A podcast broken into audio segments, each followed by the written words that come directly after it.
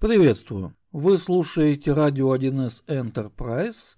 Это авторский подкаст, он же радиопередача. Четвертый сезон, четвертый выпуск, можно сказать 4 на 4. Публикация от 12 октября. Наш отрывной календарь подсказывает нам, что именно в этот день был в Москве установлен памятник первопечатнику Ивану Федорову – Сила печатного слова – это действительно великая сила, но здесь мы работаем голосом, и этим голосом мы беседуем о различных аспектах разработки бизнес-приложений на платформе 1С предприятия. Мы рассказываем просто о сложном и никогда не стесняемся и не боимся идти туда, куда еще не заглядывали. Меня зовут Никита Зайцев. Наш проект поддерживается фирмой 1С – профессиональное и, конечно же, разностороннее развитие специалистов нашего с вами сообщества для вендора традиционно входит в число первых приоритетов. Сегодняшняя беседа продолжает магистральную тему архитектурных проектных решений, которые мы с вами принимаем при разработке программных продуктов на платформе 1С предприятия, и мы побеседуем о сильной и слабой связности компонентов тех программных комплексов, над которыми мы с вами работаем. Мы подведем небольшую теоретическую базу, рассмотрим ее сначала на паре простых примеров, ну а затем на одном, но действительно интересном, тяжелом, сложном примере, как мы с этим работаем. Поехали. Необходимо небольшое предисловие – Откуда вообще эти термины «сильный», «слабый»? Они родом из физики. В физике есть понятие сильного и слабого взаимодействия, например, частиц, ну и не только. Но мы, конечно же, не физики, мы компьютерные инженеры, поэтому в физику мы заходить не будем. Но мы, тем не менее, понимаем, что без физики, без понимания базовых ее оснований – инженерия, в том числе и компьютерная, работает не очень хорошо. Поэтому да, мы компьютерные инженеры, но с физикой мы все-таки дружим. У нас это понятие называется связность, сильная слабая связность, и нам, конечно же, требуется их определить, эти два понятия. Есть много определений академических, популярных, альтернативных – но я как инженер-практик обычно использую все-таки свои. Не то чтобы я их выдумываю, изобретаю, нет, это компиляции существующих и упрощенная до нужного мне уровня модель. А что означает нужный уровень? Нужный для выполнения моих производственных инженерных задач. Итак, прежде всего нам нужно определить программный комплекс. Что это? Это взаимосвязанная совокупность двух и более программных компонентов. И все. Причем не обязательно это разные системы, потому что даже внутри одной информационной системы, внутри одной инфобазы у нас есть подсистемы, и это тоже программные компоненты, и они тоже связаны, и их связанность тоже может быть слабой или сильной, смотря как мы это организуем, спроектируем и запрограммируем. То есть мы ведем речь об интеграционном взаимодействии компонентов нашего программного комплекса. И сильная связность, давайте мы ее определим так. Сильной связностью является такой способ интеграционного взаимодействия, когда при недоступности, неважно плановой или аварийной, одного из компонентов, ну, это корреспонденты, если речь идет о взаимодействии, Предположим, их всего лишь два, но если один из них оказался недоступен, весь комплекс, скажем так, теряет часть функциональности. Не всю, разумеется, но часть, и, скорее всего, критичную. Самый простой пример. Кластер серверов 1С предприятия, как один корреспондент, и тонкий клиент, как другой корреспондент. Между ними сильная связность. Если кластер – перестал быть доступен, то клиент перестал работать. И, в общем-то, весь комплекс тоже перестал работать. Вот это пример сильной связности. Слабая связность – это обратная ситуация. Это когда отказ либо плановая недоступность одного из компонентов, э, временная, здесь ключевое это временное, разумеется, не оказывает какого-то вот такого серьезного воздействия, не лишает программный комплекс его функциональности. Понятно, что тот компонент, который сейчас недоступен, он как-то, вот, ну, возможно, и не работает, но весь комплекс при этом свою функциональность не теряет. Пример ровно тот же самый, но давайте заменим тонкий клиент на мобильный клиент, который умеет работать в автономном режиме, если, конечно же, правильно его настроить, правильно задействовать, но у нас об этом тоже была беседа. И при потере связности, например, исчезла мобильная связь. Ну, банально исчезла на 5 минут. Тем не менее, функциональность всего комплекса не потерялась. Связь восстановилась и все, в общем-то, работает, как будто ничего и не произошло, если мы все сделали грамотно. Вот это слабая связность. Теперь возникает вопрос. Вроде бы сильная хорошо, а слабая плохо – но это скорее для спортсменов такое, наверное, рассуждение. Но если как бы вот посмотреть по инженерному, то вроде наоборот, слабое, плохо, сильное, хорошо, мы запутались. А запутываться не надо. Дело в том, что в инженерном деле понятие «хорошо» и «плохо» мы не используем. Это не критерии оценки инженерного проектного решения. Мы оперируем другими оценками. Надежно, ненадежно, функционально, нефункционально – Производительно, непроизводительно, дорого, дешево, ну и так далее. Мы об этом уже, опять же, говорили в одной из бесед о критериях оценки вариантов проектного решения. А здесь у нас их два. И выбираем мы их не потому, что одно хорошее, другое плохое, а исходя из принципов инженерного анализа. Каждое решение обладает своей сутью, сущностью, сделано вот так – своими недостатками, своими преимуществами. Ну и, разумеется, мы выбираем в конечном итоге один из вариантов. Но у нас нет четкой инструкции. Мы выбираем каждый раз, исходя из требований, ограничений, задач и контекста нашего проекта. Так что давайте посмотрим, например, со стороны информационной безопасности. А вот представим себе, что у нас есть терминальное устройство, Неважно какое, мобильный, планшет, э, ноутбук, рабочая станция, что угодно, их сейчас там десятки видов. Но оно работает, это самое терминальное устройство, в корпоративной локальной сети. И для аутентификации используется аутентификация в домене. То есть где-то там внутри сети есть контроллер домена, там учетные записи и так далее, и так далее, и так далее. А что произойдет, если, ну, например, пропадет связность между терминалом и корпоративной локальной сетью. Во всяком случае, пару лет назад было очень просто. Даже если твою учетную запись заблокировали в домене, но ты успел отключить свой терминал от э, корпоративной сети, погасить Wi-Fi, выдернуть патчкорд, закрыть и унести куда-то, то открыв его, включив, если ты помнишь и знаешь пароль, а ты помнишь его и знаешь, или это был не ты, или твое терминальное устройство кто-то, ну, скажем так, присвоил, а пароль был написан на бумажке где-то там, или у тебя в телефоне, но телефон был без присмотра, ну, тут модель угроз такая развесистая, что о ней можно час рассказывать. Ты просто запускаешь терминал, ты вводишь пароль, ты ждешь какое-то время и Связности нет, но она здесь слабая. То есть для того, чтобы зайти на конкретное терминальное устройство под учетной записью домена, там, конечно, можно настроить строгие политики, но далеко не все об этом знают.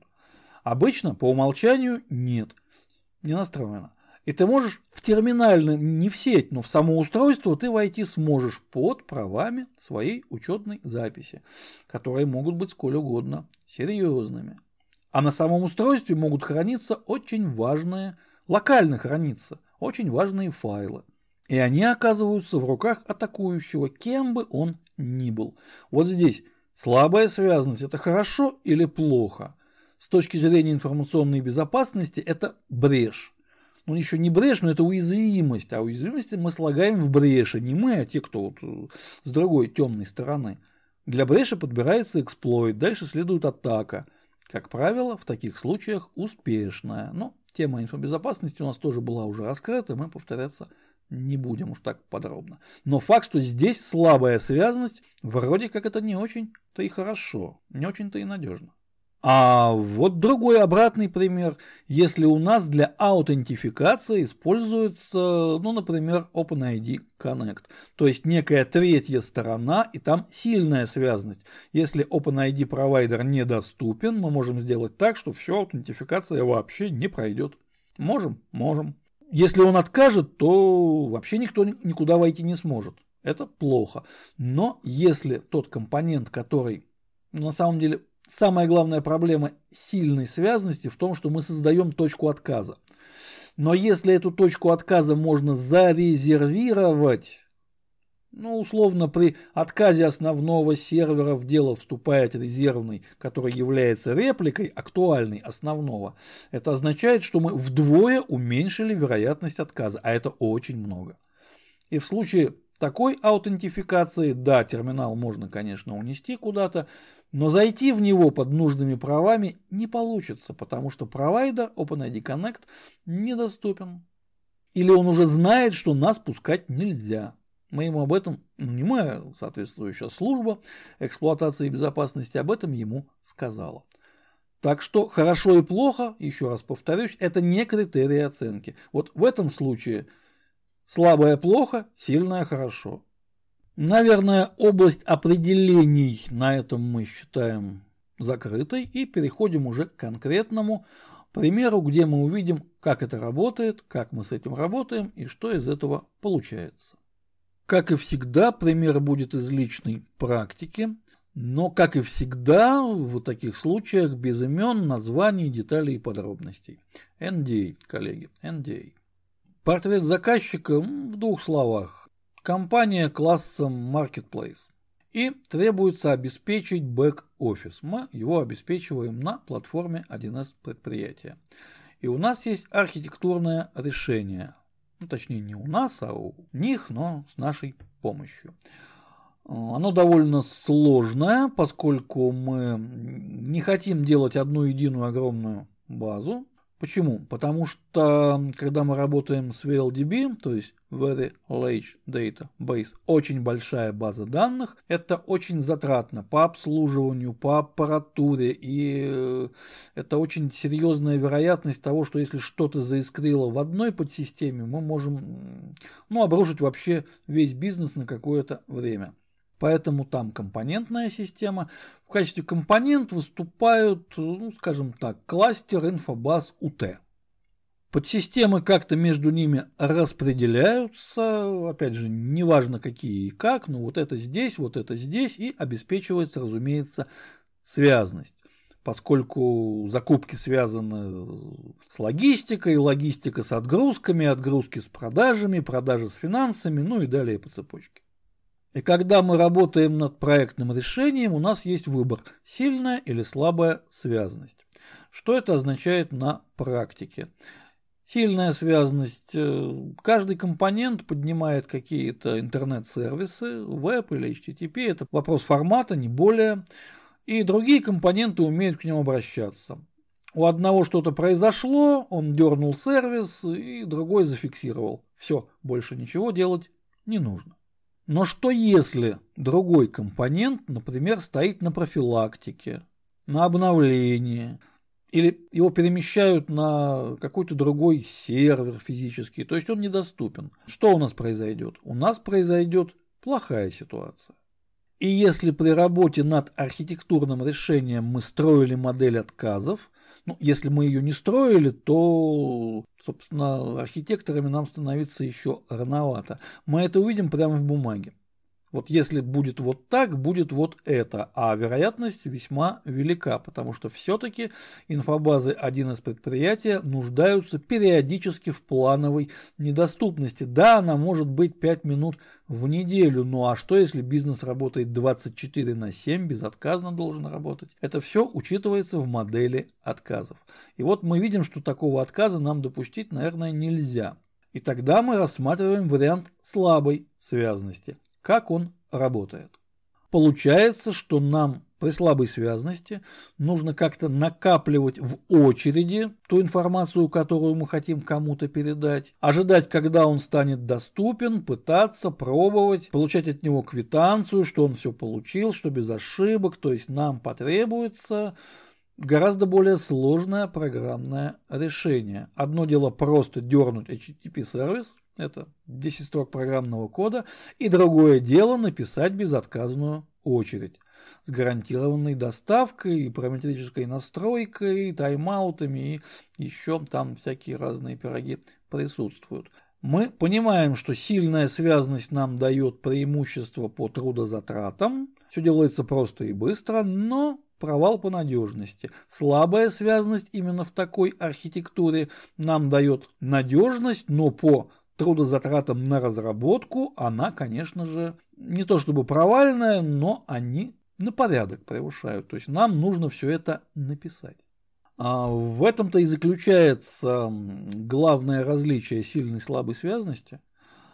Слабую связность реализовать значительно сложнее и по трудозатратам, ну, в смысле, по объему, но и по сложности самого программного кода, по его надежности, оптимальности, гибкости и так далее. Гораздо сложнее, чем сильную. Вот это ключевое отличие. А теперь мы еще немножечко пример приблизим к реальности, как это было в реальности. Теперь нам требуется еще и управление мастер-данными потому что у нас есть энное количество компонентов, которые оперируют одними и теми же нормативно-справочными данными, ну банально справочники, ну хотя бы номенклатура, контрагенты, хотя бы эти два, хотя бы один номенклатура. Потому что если мы имеем дело с маркетплейсом, ну там, конечно, и контрагенты тоже важны, и мы должны во всех наших компонентах иметь э, один и тот же слепок мастер данных. Как мы это реализуем? Да, для этого существуют специальные системы класса MDM. И у нас даже есть такая типовая слэш-отраслевая конфигурация MDM. Можно развернуть такую инфобазу и с ее помощью интегрировать ее со всеми, сколько их там не есть, 2, 3, 20, неважно, компонентами и она будет поддерживать э, нормативно-справочную информацию, ну, как-то вот едино, везде все будет одинаково. Но тут еще есть требования заказчика. Например, заказчик требует, чтобы все происходило в одном окне. То есть, чтобы его оператор никуда не переключался, имел минимальные права, но мог в случае необходимости, например, ввести в систему нового контрагента с минимальными правами откуда-то из периферийной инфо базы.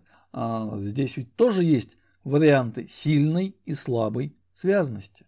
Сильная связность означает, да, от периферии идет запрос в MDM-систему, хотим добавить. MDM-система смотрит, а если уже такой, по разным критериям, ну тут мы в подробности заходить не будем. Если нету, создает, э, возвращает нужные какие-то идентификаторы, там, ну, опять же, не суть важно, это подробности.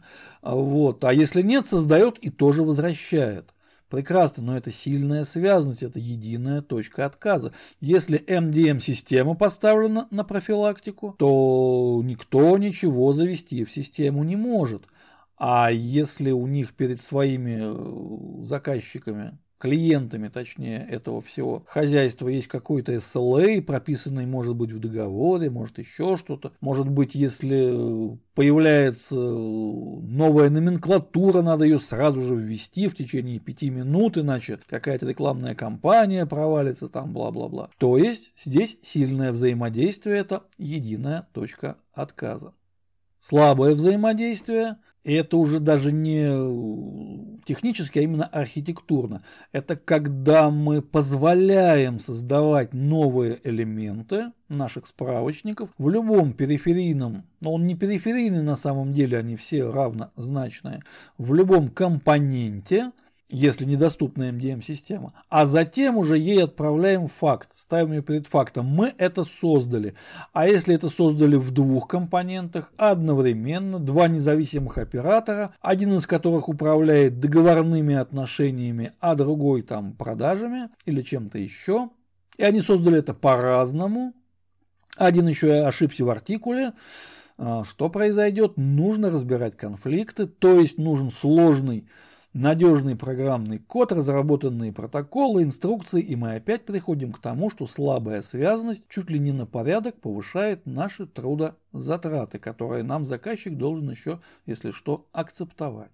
И здесь не важно, в качестве MDM мы используем какую-то выделенную инфобазу или один из наших узлов, компонентов назначаем, но он еще будет и мастер-базой. Совершенно не важно, кто мастер. Важно, что это единая точка отказа при сильном взаимодействии. При слабом взаимодействии у нас будут конфликты, и нам надо с этим бороться, надо заранее к этому готовиться. Поэтому, еще раз я повторю, хорошо и плохо – мы этими понятиями не оперируем. Здесь и не хорошо, и не плохо. Это индивидуально от проекта, от заказчика, от требований, от бюджета, от еще различных факторов. Поэтому четкой инструкции, где хорошо, где плохо, быть не может. Нужно просто понимать физический смысл сильного и слабого взаимодействия компонентов программного комплекса.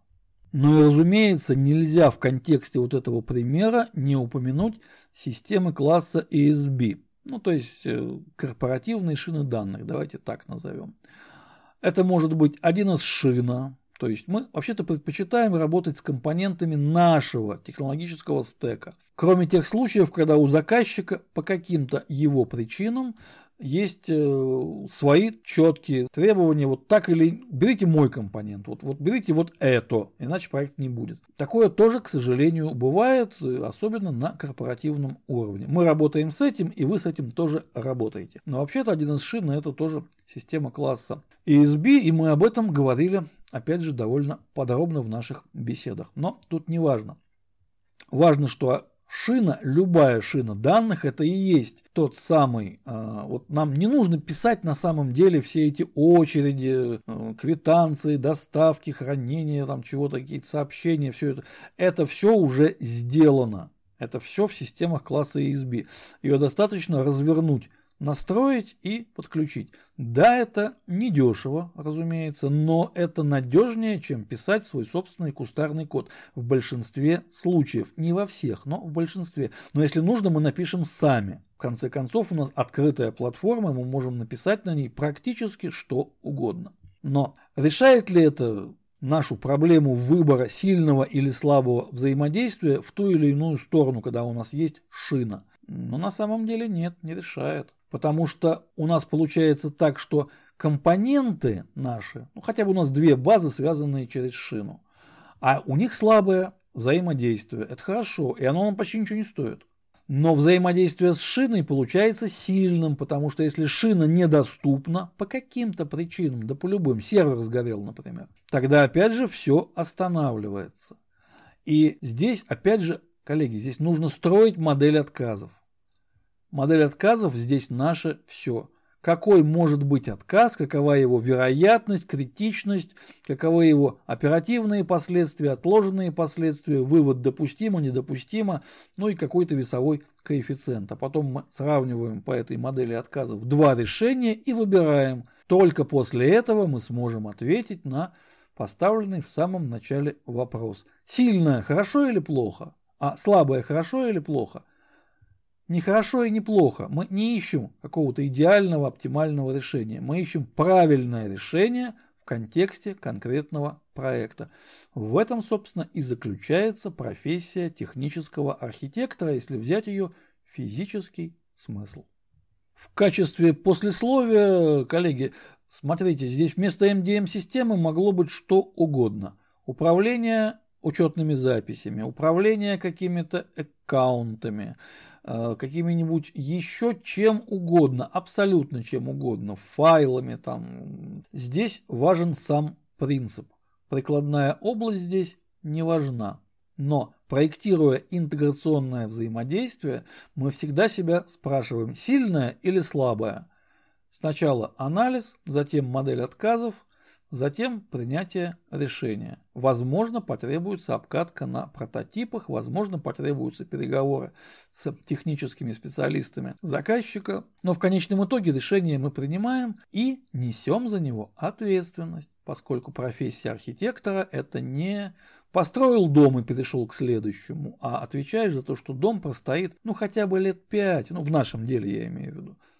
Но лучше, конечно, 10, а еще лучше 15. Такие системы есть. На платформе 1С предприятия некоторые системы работают, вы не поверите, с 97 -го года прошлого века до сих пор и успешно. И там тоже есть интеграционное взаимодействие. Наша платформа это очень серьезный инструмент, но нужно уметь им пользоваться, как любым серьезным инструментом.